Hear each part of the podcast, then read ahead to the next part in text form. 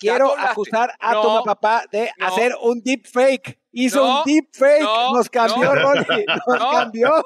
No, tú, el de la gorra del pájaro. No, raza trenzón. Los Cowboys, no, tienen como ganar en San Francisco. Nada más tienen que. No. Yo elijo a Dak Prescott por encima de Brock Purdy, sin duda alguna. Mucho mejor mariscal de campo. Pidan perdón. Los dos, los dos, los dos, se los dije. Lo más trendy en la semana NFL vive en Trend Zone, con la cobertura experta que tú necesitas saber. Trend Zone. Trend Zone, aquí estamos. Y bueno, estamos todos contentos menos Rolly. Pero bueno, eso también ya es lo normal porque pues, los Cardinals no, no le ganan ni, ni a las canicas a nadie. Tu papá está feliz porque según él, según él, nos, nos cayó y nos humilló aunque todos sabemos que le va a Denver realmente, y, bueno, en, ese caso le gané yo. Pero bueno, aquí está Rolly, aquí está Toma Papá, y arranquemos, vámonos directo, directo con el inicio sobre los Niners. Y me toca a mí presentar este segmento. Y voy a decir lo siguiente. Primero, los Niners creo que en estas cinco semanas se pueden comparar a los mejores equipos de la historia de la NFL. Estos Niners están dominando a todos sus rivales con enorme facilidad, cosa que no ha sucedido con ningún otro equipo de la liga. O sea, ha habido partidos complicados, difíciles de los otros equipos, los Eagles han sufrido para mantener ese récord, pero estos Niners son dominadores. Y voy a decir una cosa más, una cosa más que es importante. Creo que Brock Purdy puede ser el nuevo Tom Brady. Y van a decir, no, ¿cómo puede ser el nuevo Tom Brady? Y la verdad es que es un coreback sin tanto talento, que esa es la realidad. O sea, no tiene el talento de Mahomes, no tiene el talento de Burrow, no tiene el talento de Allen, eso está claro. Es un coreback elegido en rondas bajas, pero que con una gran defensa, buen equipo de reparto, gran cocheo e inteligencia, le puede alcanzar para ganar muchos, muchos partidos en la liga. Esos son mis dos eh, análisis del asunto. Tanto lo de Niners como lo de Purdy. Eso no quiere decir, sin embargo, que sea una garantía que ganen el Super Bowl.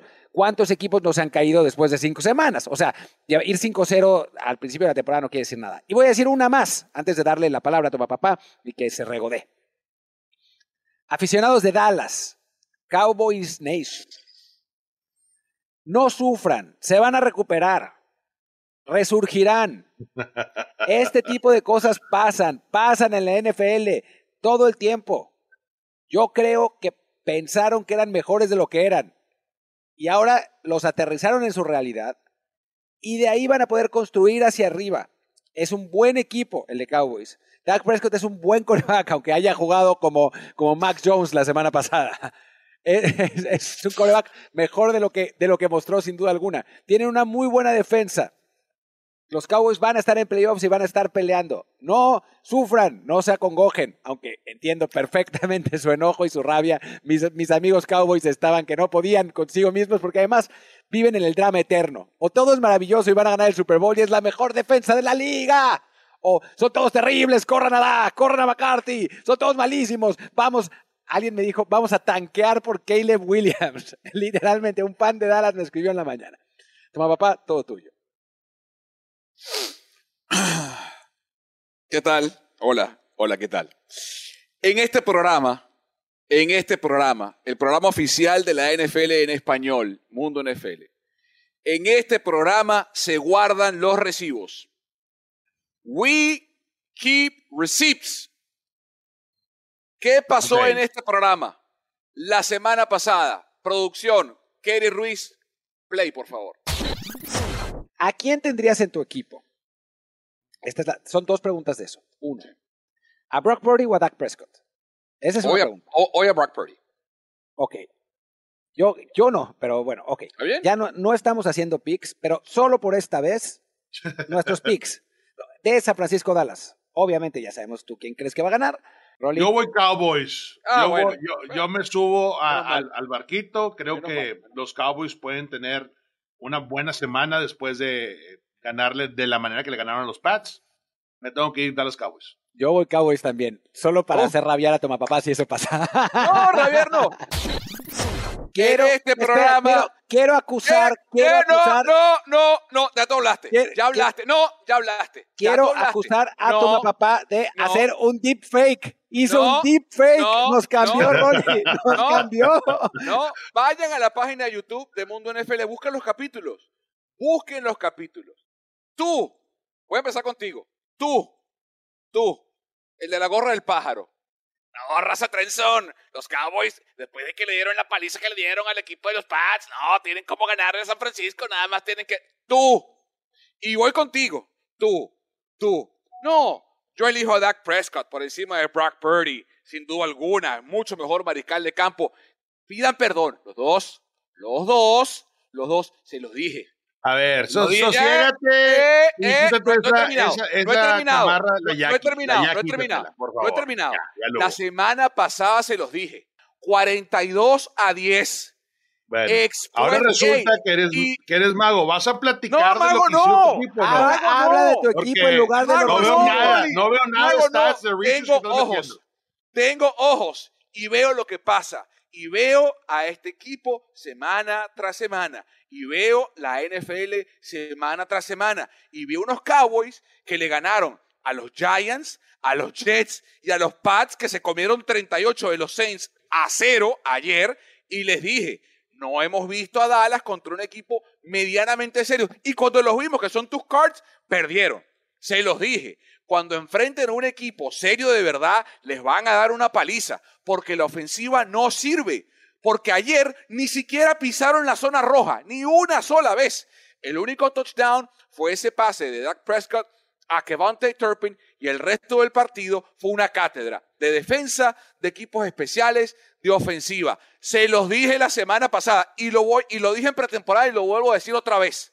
Los Dallas Cowboys no van a playoff. Vean el calendario. Ah, Vean el, escucha, ve el calendario. Chargers la semana que viene, Monday Night, Ganan los Chargers, partido revancha de Kellen Moore, les toca el bye week y después los agarran los Rams y después los agarran los Eagles. Los Dallas Cowboys, Rolly Cantú, no se meten a playoffs y mis Niners son el mejor equipo de la NFL, papá. ¡Vamos arriba! Kerry, guarda ese ahí te va. Dame chance, MVP. Guárdalo, guárdalo todo. ahí te va. Estoy contigo. Sin duda, yo tuve la oportunidad de comentar este partido en Sunday Night en Telemundo y vi un, juego completo por el lado de los 49 No les duele absolutamente nada. Se vio el dominio. Trent Williams eliminó por completo a Michael Parsons, que es el mejor elemento que tiene la defensiva. Lo neutralizó de los Cowboys. Y a raíz de eso, pues ya vino la lesión de Bland. También dieron el cascazo ahí a Lighten Van Der Fue un partido muy físico. Entre Greenlaw y Fred Warner, olvídate, son unas máquinas de tacleo provocando balones sueltos, capturas. Todo lo está haciendo a la perfección. Y ni se diga Brock Purdy. Brock Purdy se ve como si fuera un veterano de siete años, o sea, distribuyendo bien la bola por encima de las ventanas, por encima de la marca, realmente haciendo las cosas bastante bien. Ahí te va. Y creo que estando en casa humillaron a los Cowboys, los humillaron completamente. Ahora, el tema aquí va a ser, los Cowboys, tú, dijiste, no van a la postemporada. Yo creo que sí van a la postemporada, se van a recuperar de esto, pero no es el equipo que todo el mundo espera. Martín lo decía, todos los años la expectativa es que los Cowboys lleguen a la postemporada y lleguen al campeonato de conferencia. Pues no van a llegar. Lo que sí van a recuperarse un poco y van a tratar de ir por el sembrado número 3 o 4, si es que nos vamos por ese rumbo ahorita en la semana 6, ¿verdad? Prácticamente. Lo que sí vi, Martín y Carlos, es un Dak Prescott que ya los ojos de pánico de oye, estoy tirando intercepciones. Lleva, puso tres. O sea, al momento que tú dices, este año no me paso de 10, dices tú, ¿cómo? Vas en la semana 5 y ya, y ya vas proyectado para tronar ese récord. Aparte, no sé si vieron ustedes, al momento que Trey Lance empieza a calentar el brazo, que no entró al partido, los ojos de Dakota Prescott me dijeron absolutamente todo. No hay protección le cayeron encima. Fue superior el equipo de San Francisco en todos los aspectos. Tú ves el stat sheet y hace cuenta que los barrieron completamente. Les pegaron primero. Los Cowboys jamás van a poder ganar partidos si no van enfrente del marcador. El hecho de que meterte, meterte el marcador ya no existe para Dak Prescott. Necesita ir cómodamente corriendo la bola, con tiempo de posición, haciendo las cosas bien, pero al final del día simplemente los Niners fueron mejor. Ahora yo te pregunto a ti. Martín, te pregunto a ti, Martín. ¿No será, no será, no será que el ritmo lo puedan mantener así los 49ers todas las jornadas, yo creo que ahí es donde vamos a poder ver los realmente 49ers de este año. ¿Qué, vas a decirte, papá? Dime. Martín, te quiero hacer una pregunta. ¿A quién eliges hoy? ¿A Dak Prescott o a Brock Purdy? Bueno, es que también, o sea... ¡Responde la pregunta que te estoy haciendo! Yo me, voy con, yo me voy con Brock, yo me voy con Brock. Pues sí, o sea, al Dak Prescott que vimos la semana pasada, pues no, a Brock Purdy, sí, obviamente. Eh, ah, también, digo, la situación de Purdy creo que es superior a la de Prescott, ¿no? O sea, necesita hacer menos, pues, con el talento que tiene ah, alrededor. ¿Pero por qué? Pero si la mejor línea ofensiva del fútbol americano tienen diciéndonos temporadas que son los Cowboys. Pues lo, dirán, lo dirán de ellos, lo dirán de ellos. Bueno, siempre bueno, hecho flores. Toma, pa. A Trent Williams, a Aaron Banks, a Brendo, todos sus cuates ahí. No, sí, ahora, ahora Aaron Banks es la reencarnación del dios Zeus como guardia izquierdo, que ayer terminó, por cierto, jugando John Feliciano y nadie dice nada. ¿Ah? Eh, eh, lean la prensa en Dallas y tenían hablando toda la semana de que esta línea ofensiva que no había jugado junta en 600 no sé cuántos días porque no habían podido juntarse todos, se juntaron el domingo. ¿Y qué le hizo San Francisco?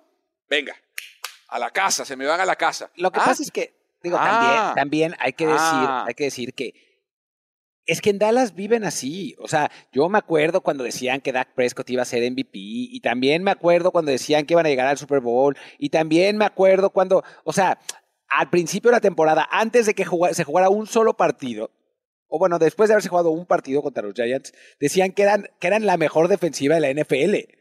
Y yo me acuerdo de, haber, de haberme peleado con gente en, en Twitter, o como se llame ahora, diciendo, a ver, el año pasado fueron las 12 y llevan un partido, un partido. ¿Cómo pueden decir que es la mejor defensa de la NFL? Pero no, no, ahí estaban. Y ahora los alcanzó la realidad. O sea, yo debo decir, y como lo vieron, o sea, yo dije que iban a ganar los Cowboys nomás porque me hubiera divertido mucho ver a tu papá enojado por la derrota de los Niners. Pero claramente es que los Niners son un mejor equipo y, eso, eso está claro. Yo creo que hoy, después de cinco partidos, cinco partidos, o sea, no, y, no quiero decir que eso, y va con la pregunta de Rolly, antes de que pasemos al siguiente tema, después de cinco partidos, están ahí con los equipos, con los mejores equipos del siglo, ¿eh? De, la liga. después de cinco partidos. O sea, falta, y falta mucho. Y falta mucho, y en el calendario de partidos complicados. El de esta semana que viene es un partido complicado porque Cleveland viene del bye week y van a Cleveland. Eh, Deshaun Watson debe estar de vuelta, no es un partido fácil. Eso no, esa, esa, defensa de Cleveland. eso, no, esa línea. no, es un partido fácil. Cincinnati, Cincinnati, viene para acá. Hay que ir a Filadelfia, hay que ir a Seattle. O sea, San Francisco, hay gente que está diciendo aquí ya que el equipo va a terminar invicto. Yo no soy uno de ellos. yo, yo en, en, mi amor por los 49ers, soy, soy razonable y ojalá lo hagan. Ojalá ganen 20 y 0 y estemos en Las Vegas. Lo, razonable, lo razonable sería que te fueras al Team Shop y te compras otra chamarra, pero bueno, no, pero porque, pero la quemaste. Esta es mi favorita. Esa ya la quemaste. Pero ¿por qué? si esta ya la quemaste. Pero, ¿por qué si esta es mi favorita y me trae suerte? ¿Por qué la voy a quemar? No, está bien. pasemos, pasemos a otro tema, pasemos a otro tema, ya está. Hablemos de los Steelers. ¿Alguien me puede explicar cómo ganan los Steelers todos esos partidos? ¿Qué brujería hace Mike Tomlin? O sea, ok, sí, defensa, defensa, pero a ver, esta semana el, la primera mitad era como para que estuvieran perdiendo por mucho más. Y después no, no empezaron a... O sea, se, se, recuperaron. Tiene Lamar Jackson la oportunidad de sellar el partido desde la yarda 7 y hace una lamarada de playoffs. Le tira un pase a Odell Beckham que es interceptado y Pickett, que había jugado terrible todo el partido, de pronto encuentra su mojo, le da ese pase a Pickens y los Steelers de algún modo ganan el partido. Están liderando la división, ya le ganaron a Cleveland, ya le ganaron a Baltimore y teniendo una ofensiva que la verdad es bastante anémica, por, por decirlo así. ¿Les alcanzará, te pregunto, toma papá, la efectividad defensiva para llevarse a la división?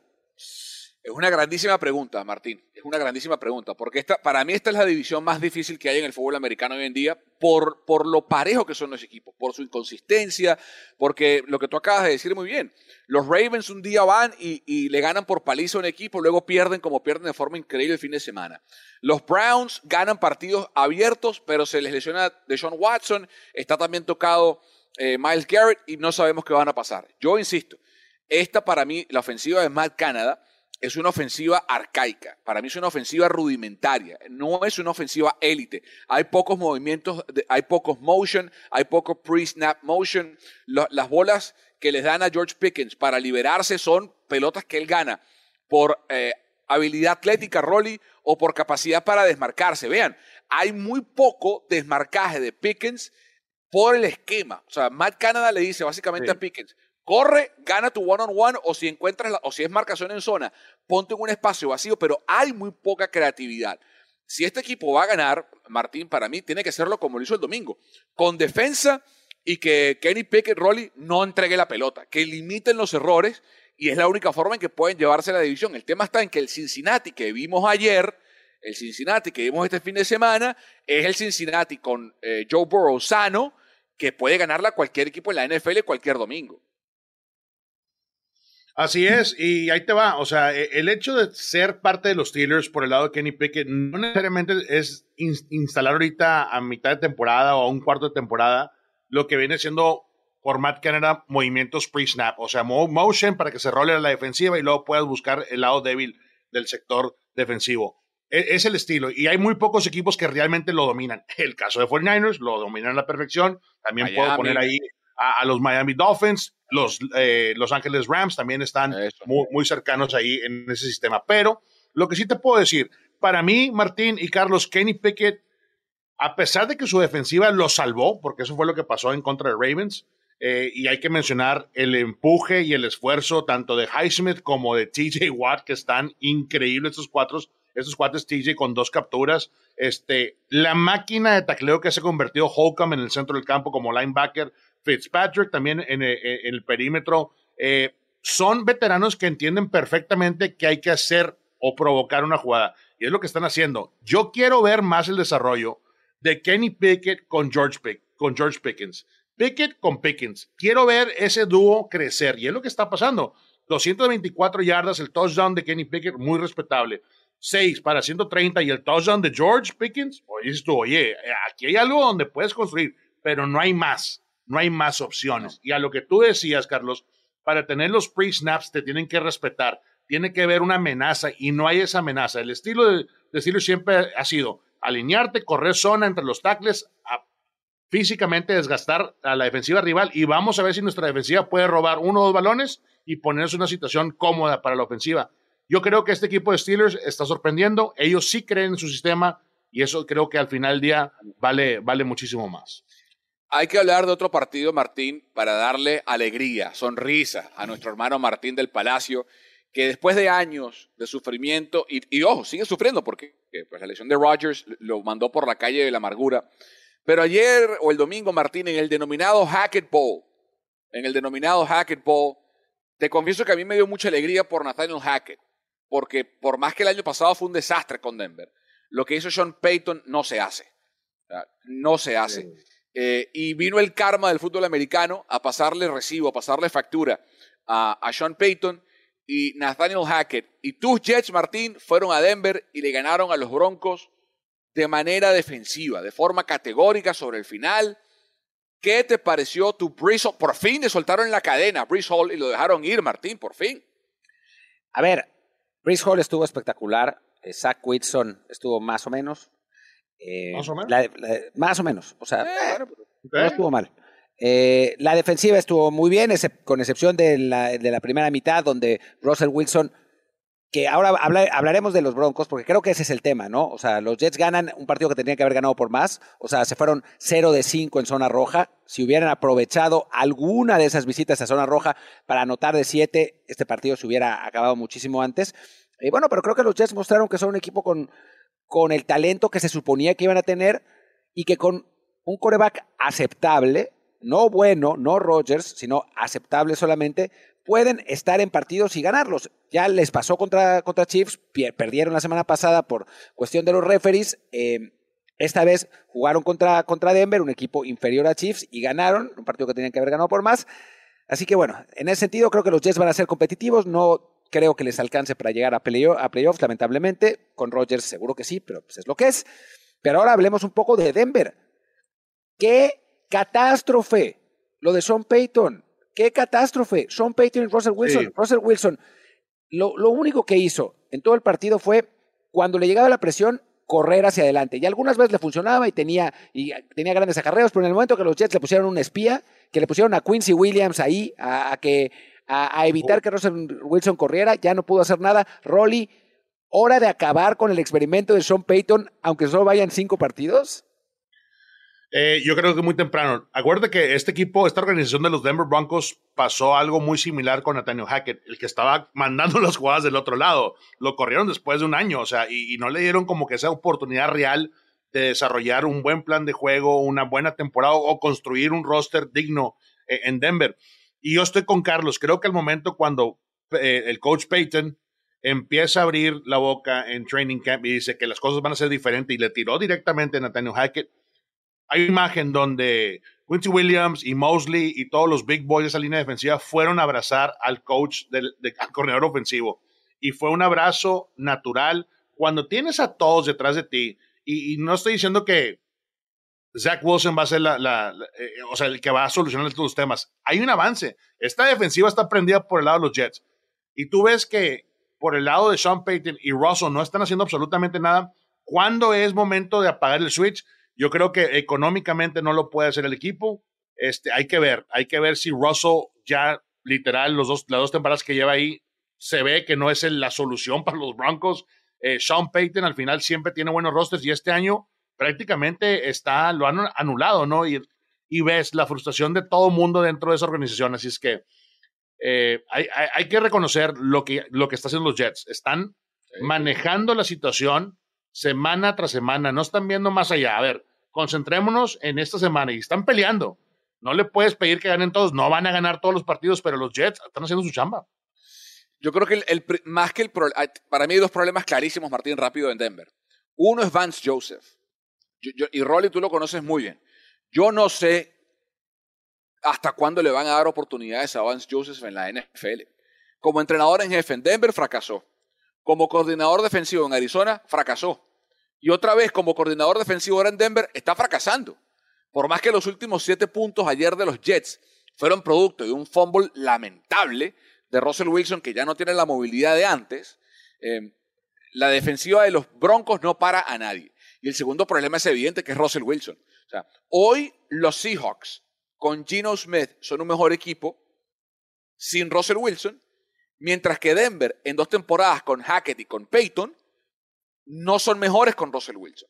Eh, Cortland Sutton está desaparecido, no lo encuentra Wilson. Ayer solamente 13 yardas, el domingo ante los Jets, 13 yardas para Cortland Sutton. Digo, lo tenía Sauce Gardner también, ¿no? O sea, no. Está bien, pero, pero tiene tres receptores para elegir, Martín. O sea, y ahí es donde está Sean Payton. Sean Payton tiene que encontrar la forma de que mi mejor receptor o mi segundo mejor junto con Jerry Judy se, se, desmarque, se abra. No, hay conexión, Carlos. O sea, no, hay, nada, no hay un avance. No hay. No hay un buen plan de juego te, pregunto algo.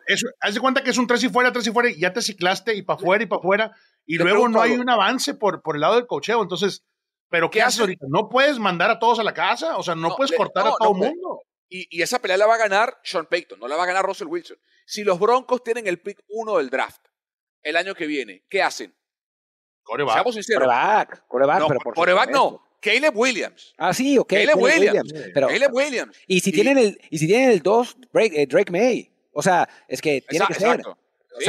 no vayan a salir los Broncos como los dueños que, seleccionan a un Trey Lance y luego. No, no, no. Oigan, pasemos al equipo que sí funciona en esta división, eh, que son los Chiefs. Digo, no están funcionando tan bien, pero están ganando los partidos. Están ganando los partidos, ¿no? O sea, van 4-1, tienen a Mahomes. O sea, esta vez, otra vez, una decisión arbitral que, en mi, en mi opinión, esta vez sí fue correcta. Eh, dudosona ahí y le, le ganan a Minnesota.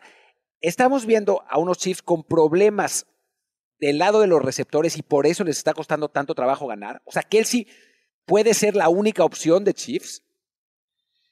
¿Y hasta cuándo? Porque los números de Kelsey, bueno, ayer Kelsey se lesionó y luego hace una, una hombrada y regresa al partido. Yo creo que todos los, los que tenemos a Kelsey en el fantasy y los fans de los Chiefs respiramos profundo porque una lesión de Kelsey, yo no sé si termine la temporada de los Chiefs, pero sería catastrófica para el equipo de Andy Reid.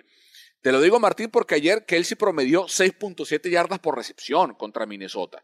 Y Minnesota no es una defensa, o sea, Minnesota no es la defensa de los Niners o los Jets o los Browns o los Cowboys. O sea, no es una defensiva intimidante la de, los, Vikings.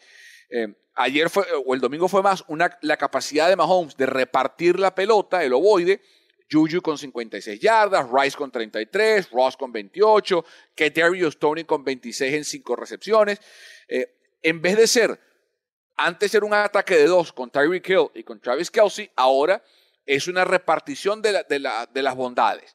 A mí lo que me preocupa de los Chiefs es que están ganando partidos contra equipos mediocres o averaje por poco. O sea, no, un equipo bueno a un equipo malo le gana convincentemente, como Detroit a los Panthers el fin de semana, como a los Niners a los Cowboys el fin de semana.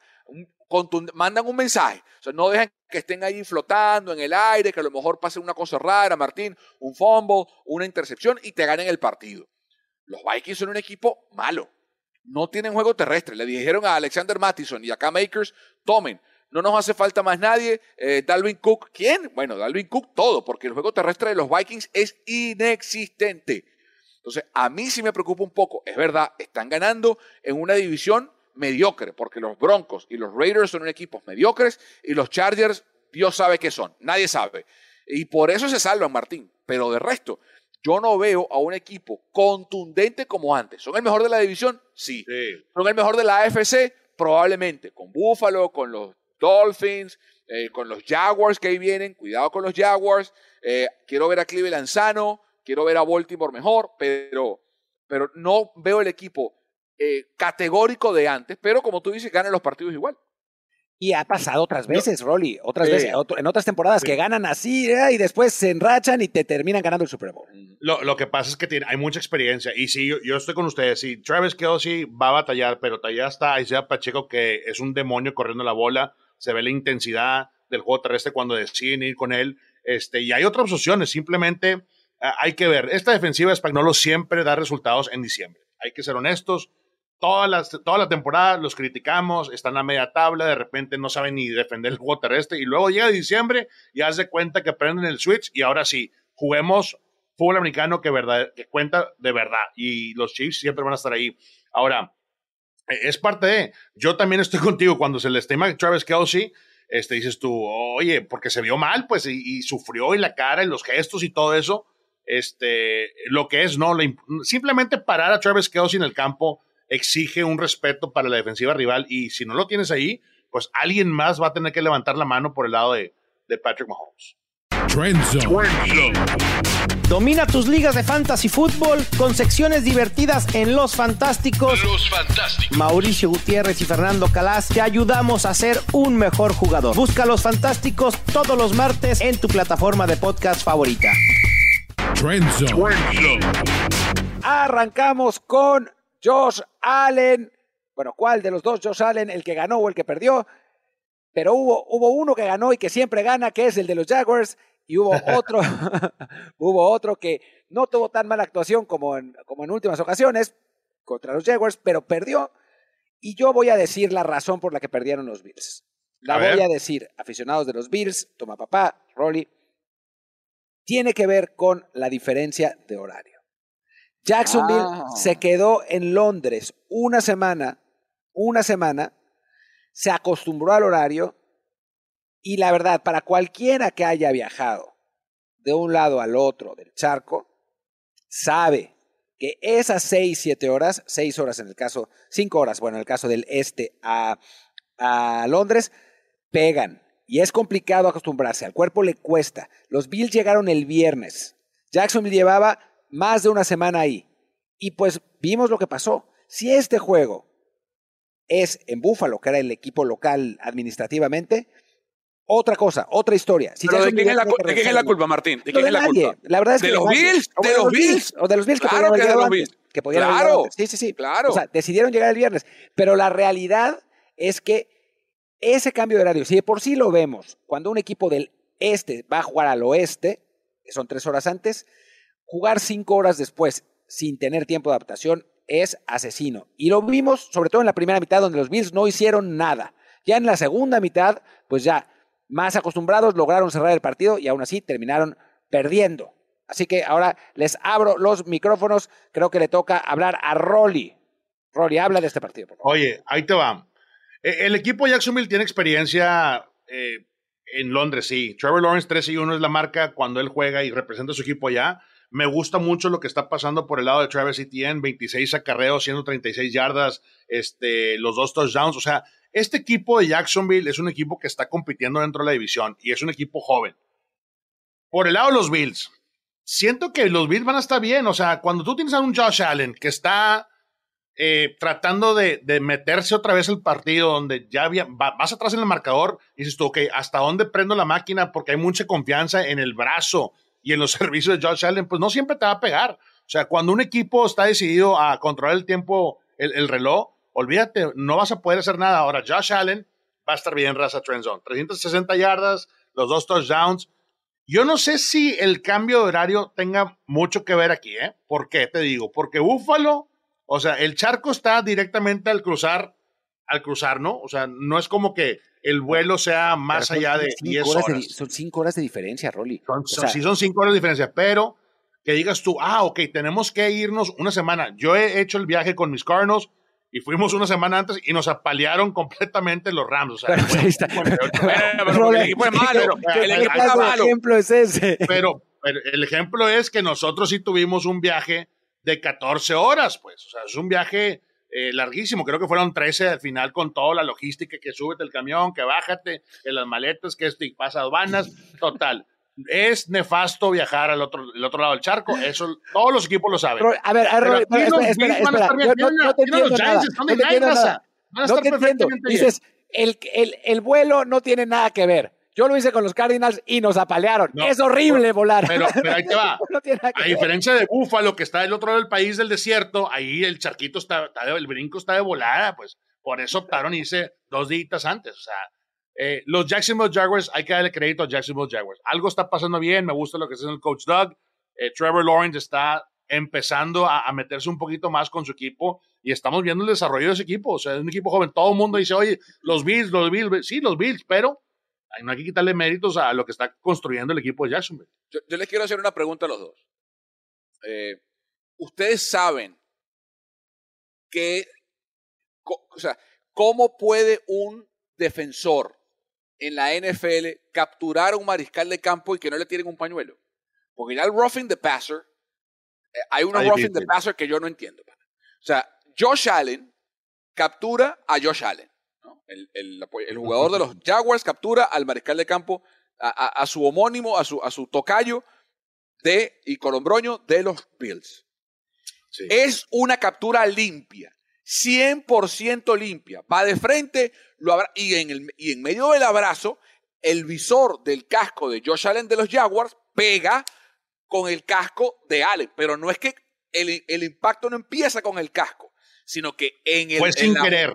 Claro, en, la inercia del abrazo de Josh Allen de los Jaguars, los cascos se dan de frente, visera como. No es un roughing the passer. Y menos mal que ganó Jacksonville. Menos mal que Ahora, Carlos, Carlos, agrégale, el partido. agrégale que Buffalo también no estaba completo defensivamente. Pierden a, a, Milano, y, eso fue un shock para todos, ¿eh? Y, recordemos, cuando pasan cosas serias en esa banda, los Búfalos ya están, ya están traumados, digo, y no por recharles, pero lo que pasó con Hamlin tuvo un impacto tremendo en la o sea, todo el mundo se apaciguó. Al parecer, va a ser fractura de pierna y también este ligamento cruzado, entonces ¿hasta cuándo regresa el capitán de la defensiva? A Tredavious White que está fuera con la Aquiles, a Christian Benford, a Greg Rosso y la lista sigue, raza, Trenzone. Entonces, si no se convierten en unos Bills sanos, medio sanos, y hablo para la semana 8 o 10, puede ser que, los Bills ya pierdan ese, e, ese momento. Es que yo creo que la división la va a ganar Miami por salud. o sea, todos los equipos de, de la AFC este, los Jets perdieron a Rogers, Tú ya pasaste la lista de los jugadores que han perdido los, eh, los Bills. Y los Pats son horribles. O sea, yo creo que Miami, por talento y por descarte, va a ganar el este. Claro, no, Miami va. A, ver, con, esa defensiva, yo no sé si Miami va a ganar el este, francamente. O sea. Claro, pero ¿quién es mejor que ellos, eh, Martín? ¿Quién los paga? Yo creo, que, todavía los, yo creo que todavía los Bills son mejores que ellos, a pesar de las lesiones defensivas. Pero con todas esas lesiones, yo creo que el capitán es Melano. Es que, es que la, defensa la defensa de Miami es peor que los suplentes de la defensa de Búfalo. No, no. O sea, es horrible esa defensa de Miami. Les acaba de meter Búfalo 48 puntos. pero la pregunta era, dentro de la división, ¿quién nos para? Nadie nos va a parar. Búfalo, está dentro de la división. De Búfalo está pero, pero fue un partido en Búfalo, pero fue un juego en Búfalo. O sea, yo quiero ver a Búfalo con esa, o sea, va a ser unos track, pero en fin. Está complicado. Mira, los Eagles, vámonos al, Nos quedamos en el este, pero ahora nos cambiamos de conferencia. En la NFC. Los Eagles le ganaron el domingo a los Rams, un partido que pensábamos iba a ser más cerrado de lo que terminó siendo. Ganan 23 a 14 los Eagles, que siguen invictos, son uno de dos equipos invictos tras cinco semanas en la NFL. Eh, y pese a que siguen sin mostrar la forma del año pasado, muchachos, a mí les confieso, Martín, que me pareció que esta fue la presentación más completa de los Eagles en lo que va de temporada. Si vemos cómo repartieron la ofensiva, eh, este equipo tuvo 28 primeras oportunidades, me refiero a los Eagles, el domingo, 12 fueron por tierra, 13 fueron por aire y las otras 3 fueron eh, penalidades del equipo de los Rams. Eso habla de una ofensiva pareja. Vemos el ataque terrestre. Jalen Hurts los lideró como siempre con 70 yardas, pero Swift que sigue siendo una de las mejores contrataciones de la NFL, 70 yardas, 140 entre los dos. Por aire, 303 yardas, 127 para AJ Brown y 117 para Dallas Goddard, el mejor partido que tuvo hasta ahora en la temporada. Su ala cerrada, que lo habían involucrado poco eh, en ese partido. Devontae Smith apenas tuvo 6 yardas. Entonces, creo que cuando vemos el compacto, al, sí, a lo mejor no se ven como los Eagles del año pasado, pero cuidado Martínez, que fueron a Los Ángeles en la carretera ante un equipo correoso que recuperó a Cooper Cup, era Cooper Cup más Puka Nakua, ese equipo que le dio dolores de cabeza a muchos y les ganó Martín 23-14 en la carretera. Entonces, yo creo que ahora vamos a empezar a ver la mejor versión de los Eagles y este eh, Brotherly Shove, que es la jugada más imparable de yardaje corto en la NFL. ¿Tú cómo los viste, Martín? Yo los vi bien, yo los vi bien también. Eh, a los, los Rams me parece que están subvalorado. Sí, está bien que es un equipo de 2-3, pero es un equipo que ataca muy bien. Es la segunda o tercera mejor ofensiva de la liga, que acaba de recuperar a Cooper Cup y además lo recuperó, lo dijo McVay, dijo, no lo voy a poner hasta que no esté a 100%.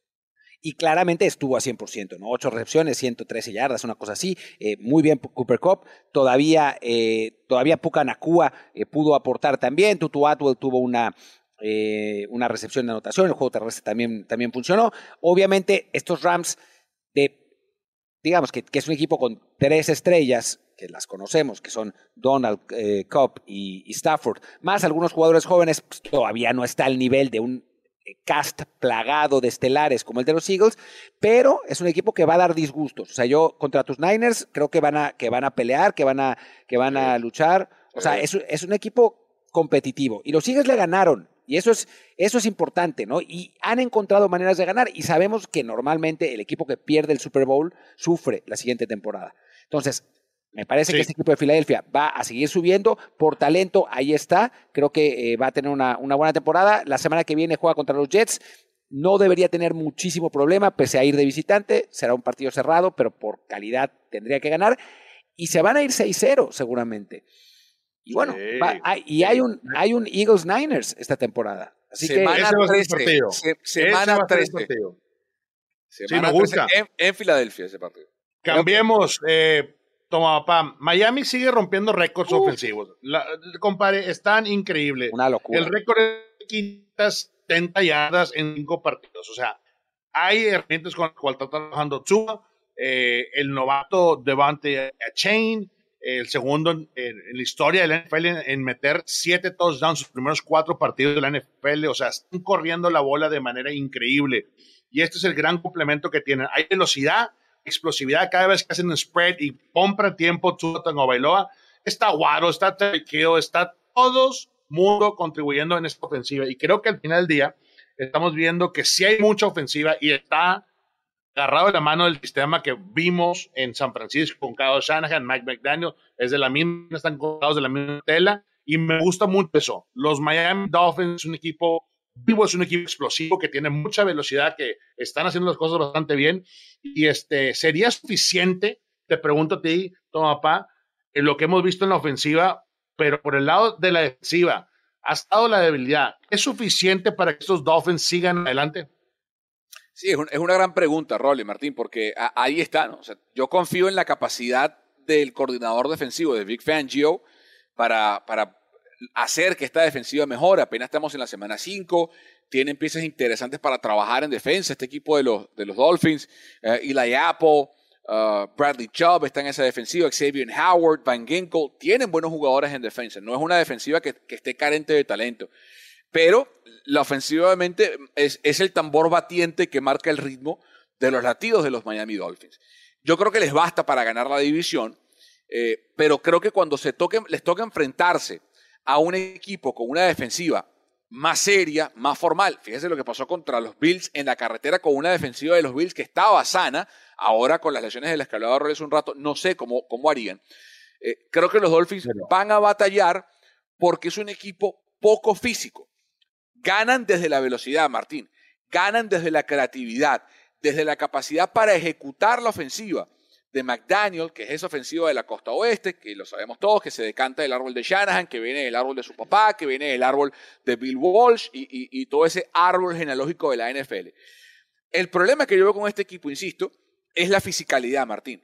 Y sabemos que en la NFL, cuando los partidos se aprietan y cuando es momento de la postemporada, sobre todo, los partidos son físicos. Los partidos son más lentos, las posiciones son más lentas y la fisicalidad, el desgaste físico te pasa factura.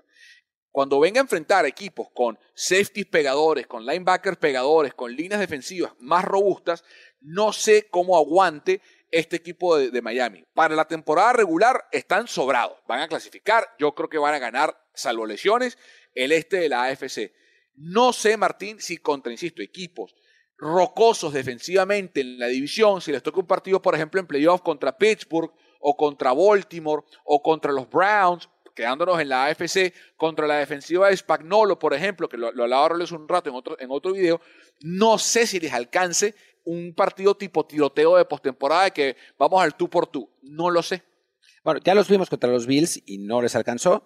Eh, vamos a ver, yo, yo, quiero ver a estos Dolphins también contra una defensiva eh, sólida, eh, rocosa. Enfrentan, digo, la próxima semana van con Carolina, van a ganar 87-0. Eh, literalmente, 87-3 quizás. No, bueno, porque la defensiva, 87-27. Pero el siguiente partido es Eagles. Es Eagles Dolphins, partidazo. Aso, aso, aso. En domingo por la noche, además. Eh, va a ser un gran partido. Y ahí creo que vamos a ver otro test de estos Dolphins, ¿no? Que por ahora, contra los equipos malos, ya vimos que están sobradísimos.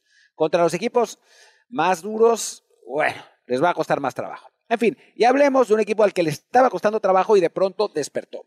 Joe Burrow, Joe Burrow, los Cincinnati Bengals dominaron por completo al equipo del pobre Rolly, que no, que no pudo meter las manos. Un rato sí, la primera mitad ahí estuvieron peleando, a final de cuentas la diferencia de calidad. La conexión Burrow-Chase fue otra vez espectacular. Vimos a un Burrow correr el balón, cosa que no había pasado por la lesión en la pantorrilla. Eh, ahora, la diferencia entre ellos y el resto de la división, a pesar de su mal arranca, a pesar de todo el desastre, es un juego. O sea, están 2-3, el, líder de la división, que es eh, Pittsburgh, está 3-2. Así que, digo, está todo por jugarse. lo, mal, lo, malo, Martín, es que ya lo malo es que ya perdieron dos juegos divisionales. Eso es lo, o sea, la desventaja que tiene Cincinnati. Claro, claro, pero que te digo que ya comenzaron con una desventaja. O sea, perdieron contra, contra eh, Cleveland. Cleveland y contra Baltimore. Entonces ya tienen esa desventaja, pero sí, tienen cuatro y, en partidos en casa. Y hay tiempo, hay tiempo para, hay tiempo para, para recuperarse e ir a playoffs. O no sé, ¿tú qué piensas, toma papá? Yo creo que sí, sí, tienen chance de recuperarse. La división, como decimos, está muy. Yo no sé quién va a ganar la AFC Norte, les confieso. Eh, para mí es un volado, porque los cuatro pueden ganar la división. O sea, los cuatro tienen argumentos para ganarla: Cincinnati, Baltimore, Pittsburgh y Cleveland. Eh, está para mí clarísimo que a nivel de talento ofensivo, el equipo más dotado de la AFC Norte es Cincinnati. Eh, Burrow, Chase, Higgins, Mixon, Boyd, eh, ahora con Irwin también, o sea, tienen eso, tienen la capacidad para hacerlo. ayer con nada más las 192 yardas de llamar Chase, Irwin con 60 y, 39 para Boyd. vimos a Burrow, y para mí la clave fue lo que tú dijiste, Martín.